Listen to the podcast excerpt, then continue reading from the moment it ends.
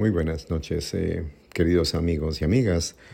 Les habla el doctor Miguel Cabrera, especialista en medicina interna y geriatría. Les quiero hablar ahora sobre la sordera.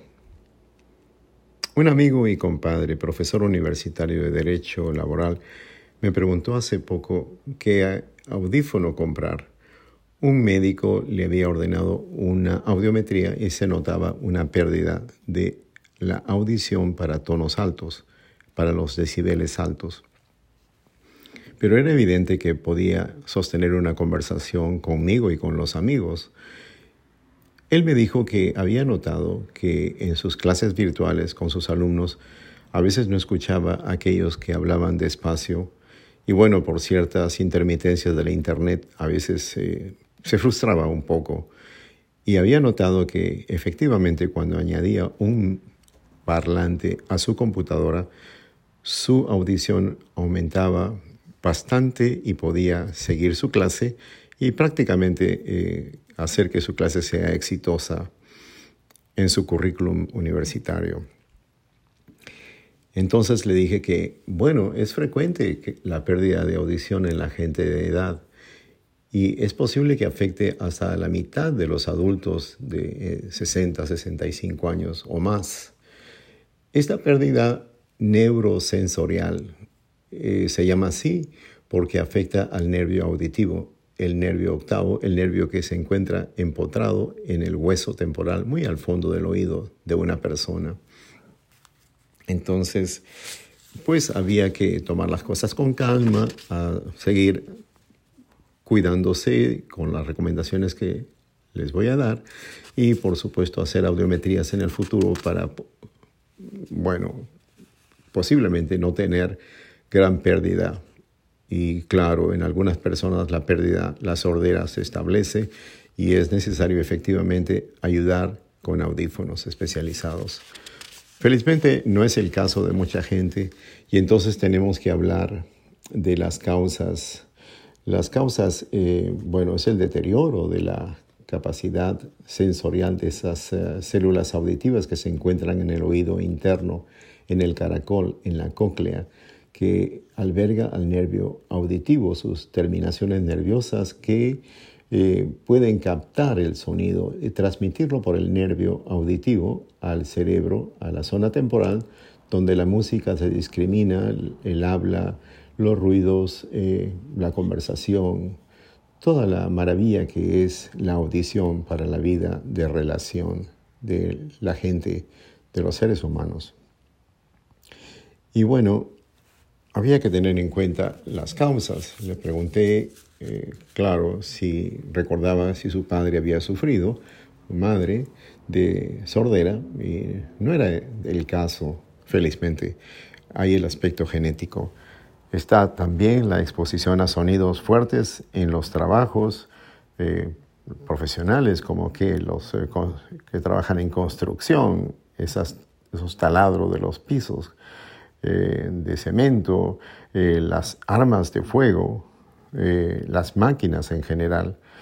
En la gente joven, en la música tan alta que pues ensordece ah, y es lo más Gracioso que el ambiente con música alta es, la característica de la gente joven, pero cuidado que puede ya estar dañando su audición desde temprano.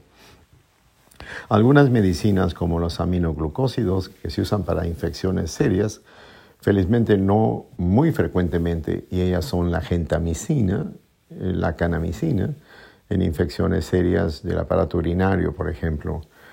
Eh, Curiosamente encontramos que el Viagra en algunos casos, eh, el Viagra es una medicina para la disfunción eréctil de los varones, y la quimioterapia, eh, o sea, la terapia del cáncer, enfermedades como la meningitis.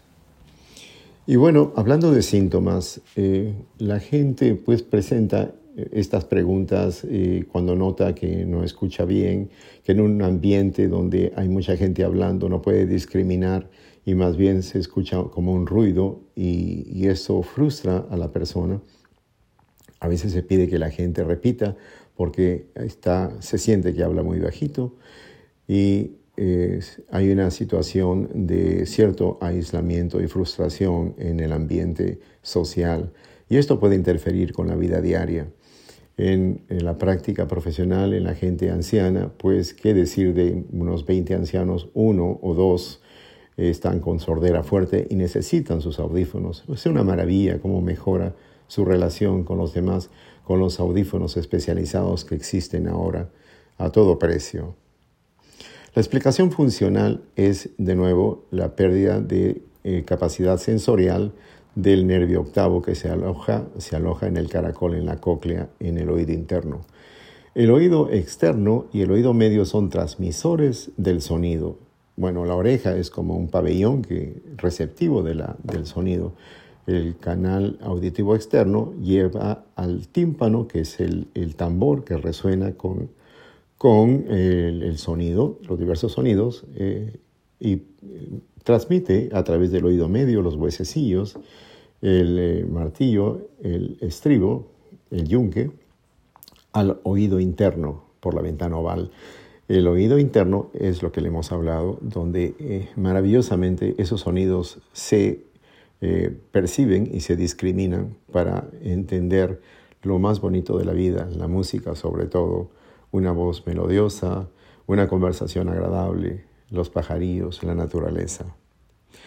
Entonces, pues eh, tenemos que hay que cuidar la audición, evitar los eh, ruidos profesionales, eh, mejorar de repente como nuestro amigo con un buen parlante, no muy alto, y proteger sus oídos con eh, los tapones que uno puede proteger en los viajes donde hay motores muy fuertes como en los aviones.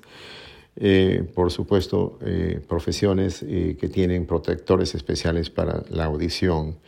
Y en el caso de mi amigo, pues hacer futuras audiometrías, sobre todo si nota que hay una pérdida progresiva. ¿Qué puede ocurrir? Que felizmente espero que para él o para mí mismo que no sea importante, pero yo reiteraría que por lo menos en la mitad de las personas de edad va a existir una pérdida neurosensorial de, cierta, de cierto nivel no preocupante. Eh, queridos amigos, entonces eh, aprovechar su audición mientras es muy buena para su memoria, su aprendizaje, sus capacidades profesionales más altas y sobre todo para disfrutar de los buenos sonidos, la música, eh, la naturaleza, la vida de relación entre los seres humanos. Un abrazo y estamos entonces siempre con ustedes en estos podcasts.